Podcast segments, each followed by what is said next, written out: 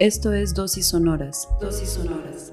La serie de episodios narrativos del programa de política de drogas del CIDE. Hoy presentamos El placer en lo psicoactivo, basado en un trabajo de Rebeca Calzada. Desde la filosofía moral, una vida placentera significa una buena vida. La psicología incluso sostiene que la búsqueda del placer es uno de los principales motivadores del comportamiento humano. Desde el ángulo contrario, la narrativa del antiplacer equipara justo el placer con el vicio y con la decadencia de la moral. Aquí se inserta el discurso prohibicionista sobre las drogas, que ha reprimido el placer a través del uso de sustancias, ya que suelen verse únicamente los riesgos y la manera en que el consumo prolongado podría desencadenar en una adicción. En otras palabras, la crítica sobre el placer radica en el supuesto sometimiento de la razón ante los deseos del cuerpo corrompiéndolo y convirtiéndolo en un cuerpo no libre, maniatado por el deseo irrefrenable de solo buscar lo placentero, sin límites.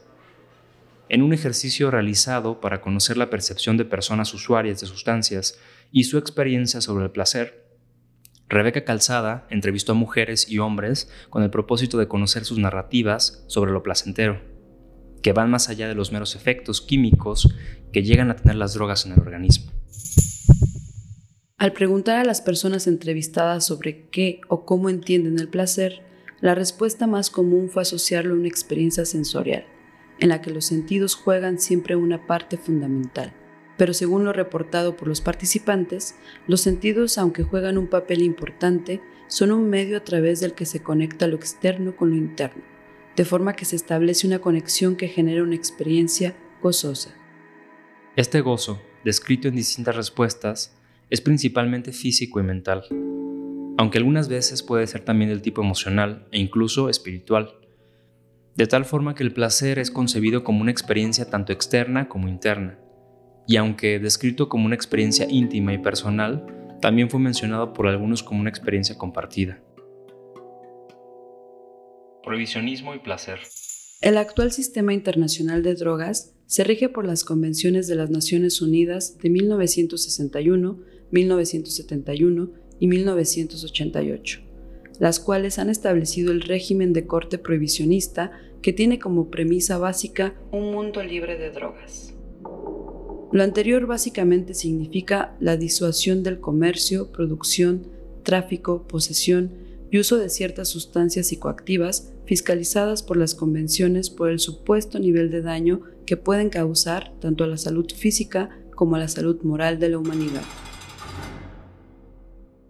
Así, el discurso prohibicionista y paternalista de la política de drogas presupone la salud de la humanidad como un valor supremo, el cual debe ser protegido de las sustancias psicoactivas, actualmente ilegales, ya que dañan la salud de las personas y las pueden convertir en sus esclavas. Este mismo discurso asume el uso de sustancias psicoactivas como una actividad placentera, carente de razón, puesto que las drogas ilegales son vistas como causantes de daños en la vida de las personas.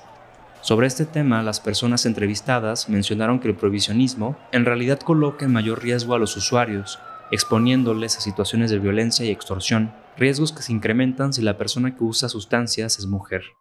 No solo te sientes vulnerable socialmente, yo, como usuaria mujer, me siento todavía más expuesta, más señalada, expresó una de las participantes. Además, la estrategia abstencionista que tiene el supuesto propósito de velar por la salud física y moral de la humanidad ha normalizado la forma en cómo deben ser conducidos tanto el cuerpo social e individual, es decir, bajo el control de nuestra vida en un régimen paternalista.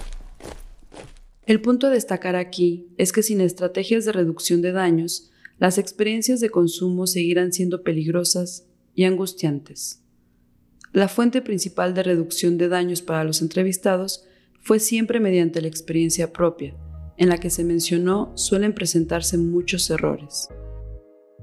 Te invitamos a compartir tus estrategias de reducción de daños entre tus redes cercanas, informarte, consumir acompañado de cuidados y seguir explorando el placer de lo psicoactivo. Empleemos nuestras estrategias ante el régimen prohibicionista. La investigación en que se basa esta dosis fue publicada en la revista Este País como parte del dossier mensual Hablemos de Drogas. Dosis Sonoras es producida y narrada por Arturo Baltasar, Sara Velázquez e Isaac Vargas. Yo soy Arturo Baltasar. Yo soy Ana Romo. Nos escuchamos en la próxima para seguir narrando juntos la política de drogas.